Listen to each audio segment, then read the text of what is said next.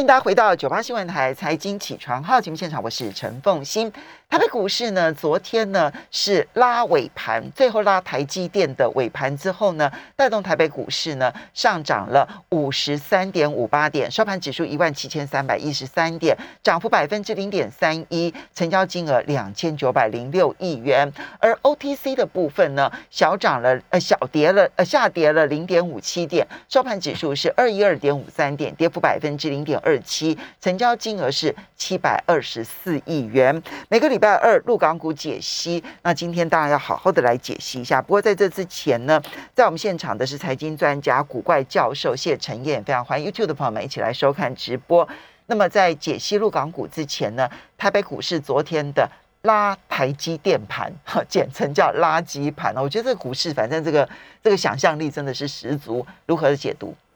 其实股票市场是这样哦，当沉呃沉闷了一段时间以后，大家觉得。股市好无聊哦，它就会给你来一个新的一个刺激哦，所以呃，你看像昨天早上盘还不错，九点半开始往上拉抬以后，突然之间十点急急剧的哈，我我觉得好像不知道是这演出哪一句，突然之间急速的往下修正哦，包含日本、韩国股市都出现这样，而且早上的时候很明显哦，其实盘面上这个强势的族群就落在。造纸啦、玻璃呀、塑化等等哦，那实际上当然因为受到这一次这个啊中国能耗双控的这件事情的冲击，所以你看哦，从恒大事件到能耗双控一路这样子，确实它逐步的影响到整个台北股市的整体的一个变化哦。当然，就我我觉得就现阶段而言，台股呈现另外一个不一样的一个态度哈，就是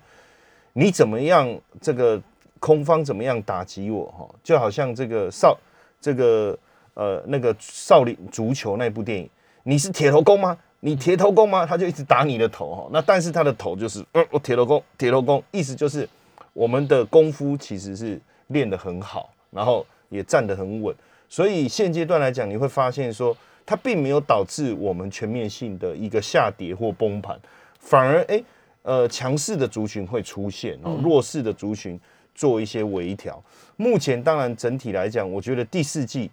即便没有这个能耗双控哈，我我们从第四季的一个方向来看，我我觉得还是在几个层面啊，就是整个大环境的趋势它也没有还是没有改变。比如说半导体的需求需求、晶圆代工、封装测试这个方向，我觉得也没有改变，而且这个部分也不会受到能耗双控的影响。对，再来一个是什么？就是塑化族群在第四季的时候，因为用油。需求的增增温，最近油价还是持续的上涨，呃，这个原油的库存还在持续减少，这个第四季本来对塑化族群就是有利的，嗯，那又现在又能耗双控的一个问题，哎，那就再加分哈，所以这个部分我觉得就很呃很非常好，然后再来再来一个产业是什么？就是我们在第四季的时候其实是消费旺季，就是纺织族群，嗯，那因为之前越南它这个这个。呃，疫情的关系，很多工厂是限这个停工的关系哈。那问题是你第四季，你你这个需求还是上来，我得想办法。那现在这个能能耗双控纺织的部分又受到影响，对，转到加分呢？谁加分？我们呢？对对，我们的台湾的相关的纺织工厂一定要那个在台湾有厂的哦。对对，所以所以我觉得就是说很多事情你看是危机，就最后。又变成一个转机，又变成一个转机，而且本来就是这个旺季，所以它就变成有一种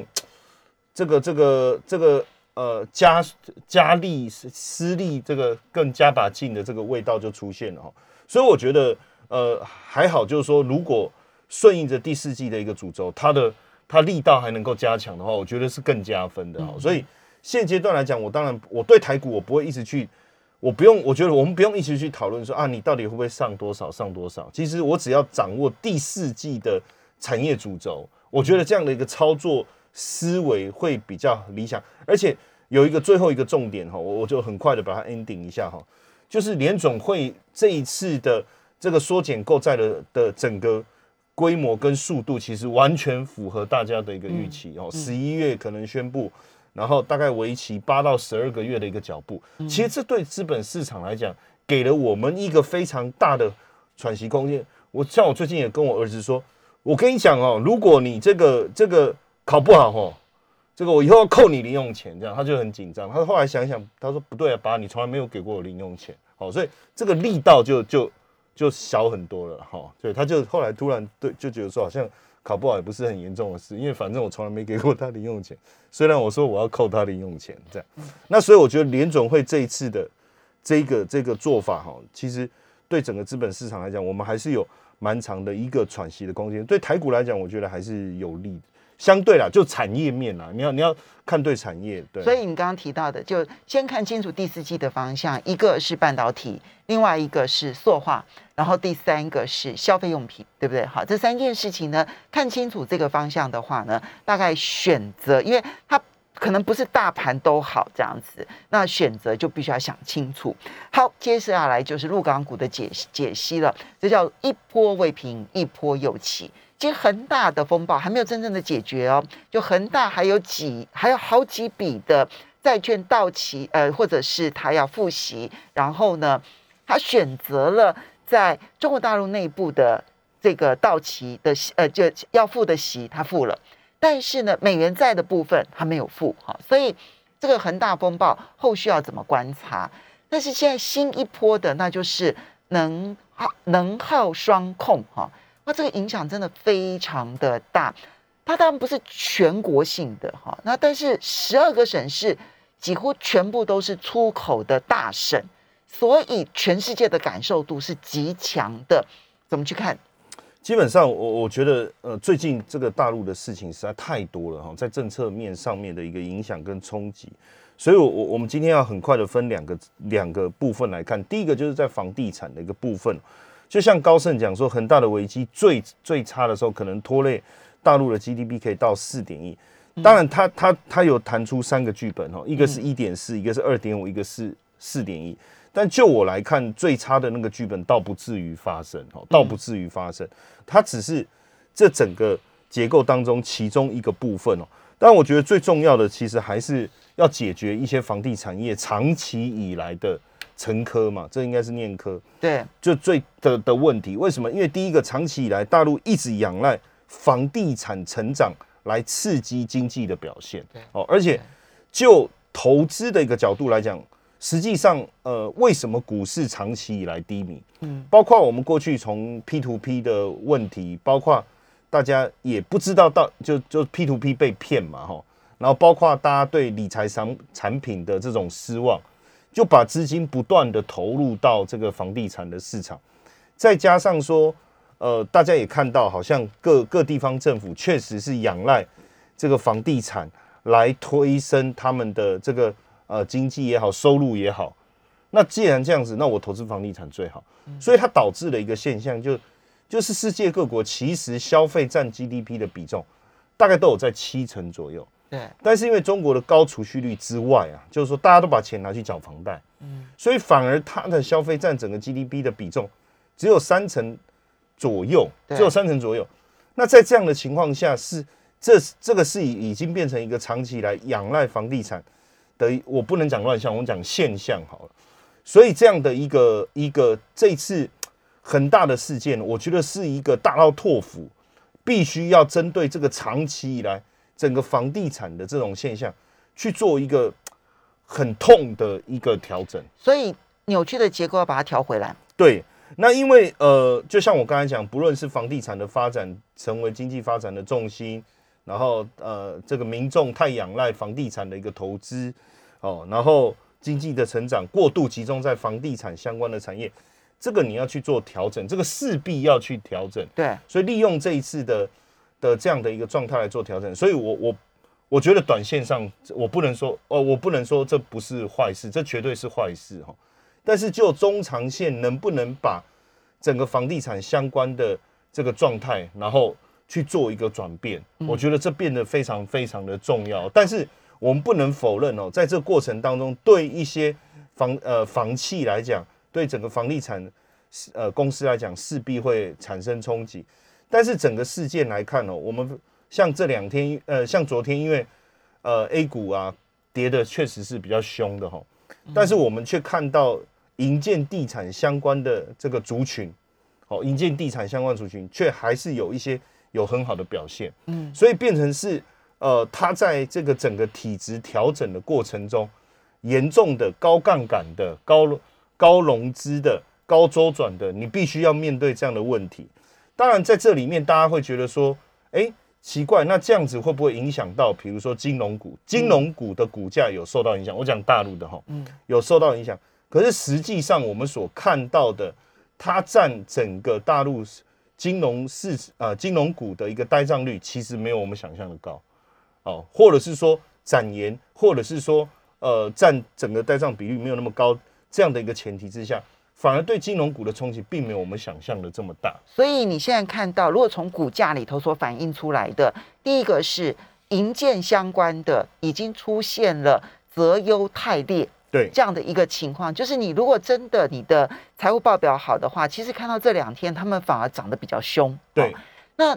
如果财务报表不好的，那整个的体质不健全的，当然其实像恒大也好，或者是昨天又有一家破产嘛，光耀哈，其实它也算是大的企业。对，但是如果扩张速度太快，然后你的财务跟不上的，那可能都会在这一波被淘汰掉。但是那个择优汰劣这件事情，现在看起来已经越来越明显了。这在房地产的，而金融的部分看起来是有冲击，但是到目前为止的冲击还在可控的范围内。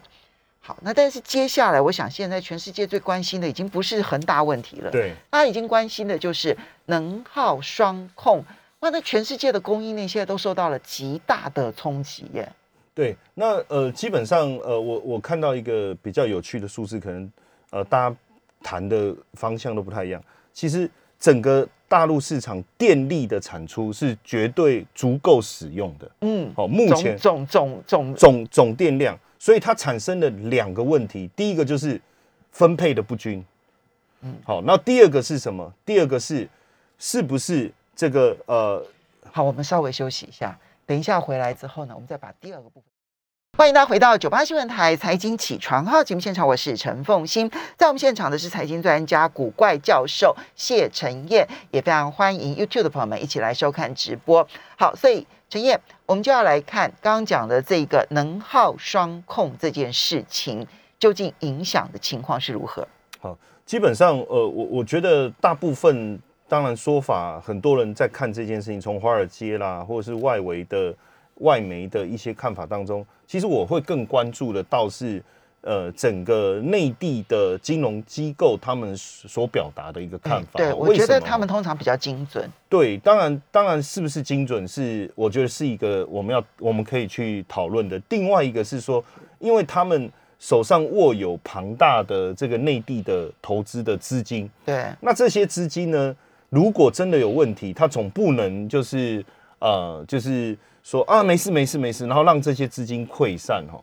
那现阶段呃，就整个长期的一个政策来看，碳中和的一个目标当然是。那有人说，因为是呃，这个煤炭不够啦，故意用这样子的方式啊，来就像刚才峰一讲，煤炭价格大涨是事实哈。嗯。但是我们就整个产业的一个呃角度来看，确实需要做。大量的一个整理，尤其是这一段时间，如果未来要呼应整个经济发展的一个走势，又要配合碳中和，又要配合能源的一个调整来讲，它势必有很多非常大的力道要去实施。所以呢，呃，反而这一次很有趣的，就是我在看这个几份那个内地的报告的时候，其中有一个角，大部分的角度哈，是说，因为这一次这个能耗双控，大家觉得受冲击最大就是。能呃能源相关的嘛，比如说钢铁啦、纺织啦、水泥、高耗能这些，可是反而他们认为应该去投资这个产业，尤其是画红线的那几个区域。嗯，哎，我想说奇怪了，他们是弄错方向还是什么？仔细去看，为什么很有道理？因为能耗双控，我就是要做有序的、很大力的有序的整顿。所以在这过程中，刚才凤英姐讲到一个非常重要的嘛，你有很多小的厂，我就给你乱开始，知道吗？反正我就，甚至我们还看到能耗双控，还有人他他想说，他就自己拿柴油是吗？自己去发电，我就跟你讲限电了嘛。限电的意思就是你不能再这样去耗电，你去给我弄柴油，当自己发电哦，好像很聪明这样子，那就那你就没有达到那个能耗双控的目目的。哎，他现在的政策其实就是要把这些小的乱的，然后整顿完，让大的有序的、愿意遵守政府政策的留下来。所以他们就说，反而这个股价的大跌是投资这些公司的好机会。哎。我我觉得，我我当然觉得有道理，但是大家可以再再这就有点像是刚刚前一段讲房地产一样，它都变成了一个择优汰劣的过程。对，就是如果能够经由这一波整顿而生存下来的，其实以房地产的部分，那就是它的财务够健全。对，然后如果是以高耗能的产业来讲，那就表示它是已经做到了一些那么减碳的这一些工作，那这种公司。它基本上在未来，它还是有需要，而这个公这些公司才会生存下来。对，那当然就就外界来看，手段是相当的激烈哈，但是就他们呃呃在地的这个呃角度去思考，这个确实能够有效的去整顿整个产业的环境哦。嗯，而且另外也也更明显的就是说，不论你是呃新能源啦、碳中和啦的这个趋势的产业。它更会是现在这个这个呃产业投资的一个重点。那是就同样，大家就把焦点放在能耗嘛。那放在能耗，昨天导致了整个这个 A A 股的股市的一个修正。但有趣的事情是，我昨天哦在看涨停板的都是电力相关的公司，就是我们得去思考这后面的逻辑，就是说，哎，那这样子是不是冲击？最大的应该是电力相关的股票，可是其实不是，为什么呢？因为我我我刚才一开始谈到一个重点，其实电力是足够的，但是它分配的问题、效率的问题，导致了这个这个电力市场的一个乱象。那坦白讲，个别的电力公司你也解决不了了，嗯，所以这个能耗双控下来以后，反而让能未来是不是让能源的分配更有效率？再来需求高的地方，我就可以适度的去调整我的价格。嗯，那在这样的情况下，反而对电力公司是有利。所以为什么反而这个就是我我昨天一开始在想的时候，我就想说，我我呃，用用我们的逻辑在想，哎，那电力公司股价会跌？哎，其实不是。后来我赶快找了一些资料去思考这个背后的的逻辑，原来是原来。它的逻辑是这个概念哈，所以可是这里面的选这里面的选股其实是困难的，因为它必须要选择的就是刚刚讲了嘛，分配有问题，效率有问题，所以他现在要选择的就是它的效率高的电力公司。所谓的效率高，就是它可能在呃电力的这一个产生的来源当中，它是低碳的。对，偏多。对，然后这一部分它的效率特别好的公司，它可能就会变成市场上面的涨停板的个股。但是我们要掌握这资料就很难喽。你这边我看到你秀出来的，比如说呃这个呃这个刚这个恒盛能源啊，杭州热电啊，然后闽东电力啊，明星电力啊，这到底谁的效率高？其实我们很难掌控它的资料哦。其实呃。就是我们之前有跟大家谈过香港高股息这一个指数哦，我不知道大家有没有印象哦。那实际上这个指数呢，呃，以目前的这个状态来看，确实就是电力的权重，电力股的权重。因为这个这个呃香港高股息这个指数里面，其实它就是两个部分，一个是房地产，另外一个是呃呃我们讲公用公用。产业这个部分，其中一个非常重要，像电力啊、这个高速公路啊这一类的哈。那就房地产这一个部分来讲，其实比重已经开始大幅度的下降了哈，这个是一个好事。另外一个就是说，我们刚才讲的恒大，其实它也没有在里面，嗯，然后它有持有的这些成分股，其实都是相对来讲比较稳定的，它的现金流 cash cow 这个部分，现金流这个部分是比较稳定的，是比较稳定。然后因为权重调整的关系，哎，电力股跑到上面来很妙。就是说，在能源双控、呃能耗双控之前，它电力股的权重已经都跑到前几名了，已经跑到前面来了。所以反而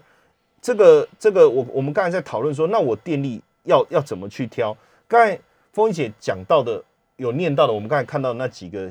它是相对是比较地区性的，所以它可以飙到涨停板。当然，那些个股我们要买，确实是有一点困难。对，但是如果我们去想说大的这个电力公司，它的一个政策的调整一定更稳定。嗯，所以反而像昨天，呃，像中国电力啊这些、中国神华这些的股价，哦，甚至对州煤业这些的股价，反而是涨的。好，所以我我觉得现阶段，呃，在投资的这个概念上，其实是。以目前整个政策的一个重心来看，香港高股息里面它的成分股受冲击的部分是少的，那反而它的这个受惠的相对的个股是多的，是多的。嗯，但是有趣的事情是，它照样是跌，嗯，就是受到影响照样跌。但是呢，呃，就这些成分股的未来的整体的获利来讲，还是相当稳定的。嗯，所以，所以我个人会这个部分我倒比较。呃，有有信心呐，要当然也不是说一定啊，就是说我比较有信心，在这个时间点去呃介入这些呃相关的个股，或者是类似的香港高股息的 ETF，为什么？因为它的获利是稳定的。嗯，当然你说其他的，我就到目前为止，我反而有一点点迟疑了，因为我现在已经现在必须再去观察更多的，去思考更多资料。所谓的其他的是指说，包括了。这个沪深三百吗？包括上证五十吗？对，当然不是说长线，我是说短线上，因为最近确实不论是北上的资金、南下的资金，其实大家都在撤退。嗯，短线上我我们也要说实话，所以大家都在观望，大家都在观望。所以其实现在其实先以观望为原则了。对，先停看听。对，但是因为因为我们呃长期以来我们都会去呃比如说定期定额啦，或者是去投资一些。比如说高股息这一类的 ETF 的时候，现阶段这个部分我倒觉得不用太过担心，因为我们从它的内涵去跟大家拆解哦，就产业的部分让大家去了解它的冲击。那我我我觉得这个部分反而不用太过担心，其余的部分顺着这现在市场的状况，我们确实还要再多收集一些资料。好，谢谢陈燕，我们要休。